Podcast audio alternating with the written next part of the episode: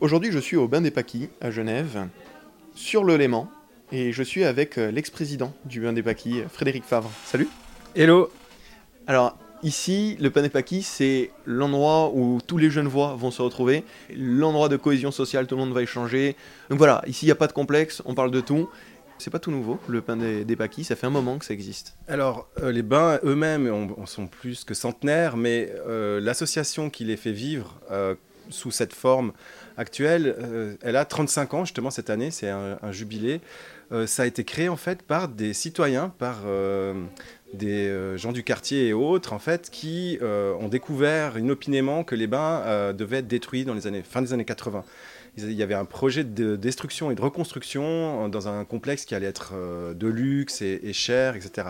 Et en fait, ce sont des habitants et la population qui se sont mobilisés, qui ont créé une association qui, s'appelle et qui s'appelle toujours l'AUBP, l'association des usagers et usagères maintenant des bains des paquis.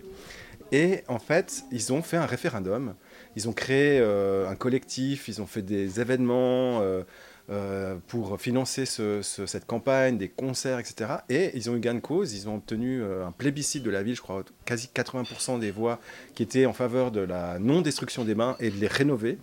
Et euh, les autorités en place, euh, à ce moment-là, ont, eu l'incroyable idée de dire, bon, bah, si vous aimez tant les bains, prenez-en la direction. Cette association, qui était une association de lutte, hein, de mobilisation, c'est devenu l'association de gestion des bains. Et c'est pour ça que, depuis toujours, c'est un esprit de résistance et un peu de fronde qui règne au bain. Et ça, ça a gardé cet aspect-là.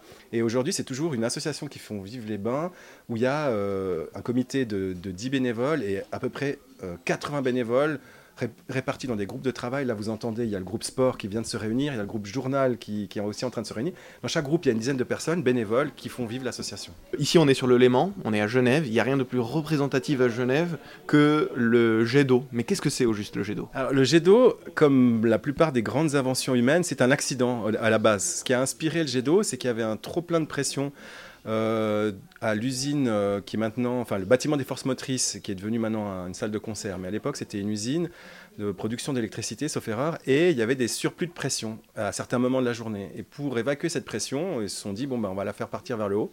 Et euh, donc c'était pas du tout sur le lac, c'était sur le Rhône en fait. Et donc il y avait ce jet euh, d'une centaine de mètres qui, a, voilà, qui, a impressionné le, quartier et les gens se sont attachés à, ce jet d'eau et se sont dit bon ben on va en faire une œuvre artistique. Donc c'est le jet d'eau qui lui fait presque 300 mètres de, haut. Euh, et euh, je trouve assez beau parce que c'est bon, c'est le symbole de la ville, mais c'est immatériel en fait.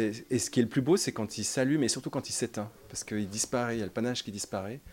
Et l'autre chose qui est assez belle à se dire, c'est que euh, ce, ce, jet d'eau, euh, c'est comme une voile. En fait, c'est un poème en soi. C'est un haïku. Peut, chaque jour, il a une autre forme. Et depuis les bains, on, on les voit, on le voit de, de façon absolument splendide. Et c'est à la fois une voile, c'est à la fois un panache, c'est à la fois une bouteille de champagne qui explose. Enfin bref, c'est tout ce qu'on peut imaginer. Euh, chaque jour, c'est différent. Et c'est vrai, parce que c'est vrai qu'il change chaque fois de forme, puisque c'est un jet d'eau qui atteint 100 mètres, plus de 100 mètres, je crois. Plus de, presque 300 mètres. De... Presque 300 mètres de haut. Et c'est un jet d'eau de presque 300 mètres de haut qui va, euh, voilà, qui va changer de forme avec le vent tout simplement, euh, qui tous les jours, euh, c'est un spectacle. Et précisément ici, je pense qu'on est euh, ici vraiment, on est au cœur de Genève en fait, entre le bain des Paquis et le jet d'eau, c'est l'endroit le plus représentatif de la ville. Oui, alors effectivement, en fonction du vent, et ce qui est drôle aussi, c'est que parfois on en reçoit les embruns ici, donc on est rafraîchi en été par suivant le vent, hein, c'est assez rare, mais quand même ça arrive. Et, et, et d'ailleurs symboliquement, c'est ce qui représente un peu le panache de Genève, parce que pendant le Covid, il était en berne, ils l'ont éteint et ils l'ont rallumé euh, au dé déconfinement. Et je trouvais assez beau comme symbole que de toute manière, il n'y avait personne pour le, pour le voir. Donc on l'éteint et on l'a rallumé. C'était un bel événement le jour où on l'a rallumé. Le mieux, ça reste quand même de venir le voir directement ici, au Bain des Paquis ou partout à Genève, le, le fameux jet d'eau. J'étais euh, avec Frédéric Favre, ex-président du Bain des Paquis. Merci beaucoup. Merci à vous.